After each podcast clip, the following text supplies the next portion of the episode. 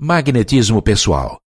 O fator de personalidade conhecido como magnetismo pessoal é nada mais, nada menos que energia sexual. Pessoas de grande poder sexual sempre têm grande estoque de magnetismo. Cultivada e compreendida, essa força vital pode ser aproveitada e empregada com grandes vantagens. Essa energia pode ser comunicada a outros pelos seguintes meios: 1. Um, aperto de mãos. O toque da mão indica instantaneamente a presença ou a falta de magnetismo. 2. Tom de voz. Magnetismo ou energia sexual é o fator que dá cor à voz ou torna-a musical e encantadora. 3. Postura e porte do corpo.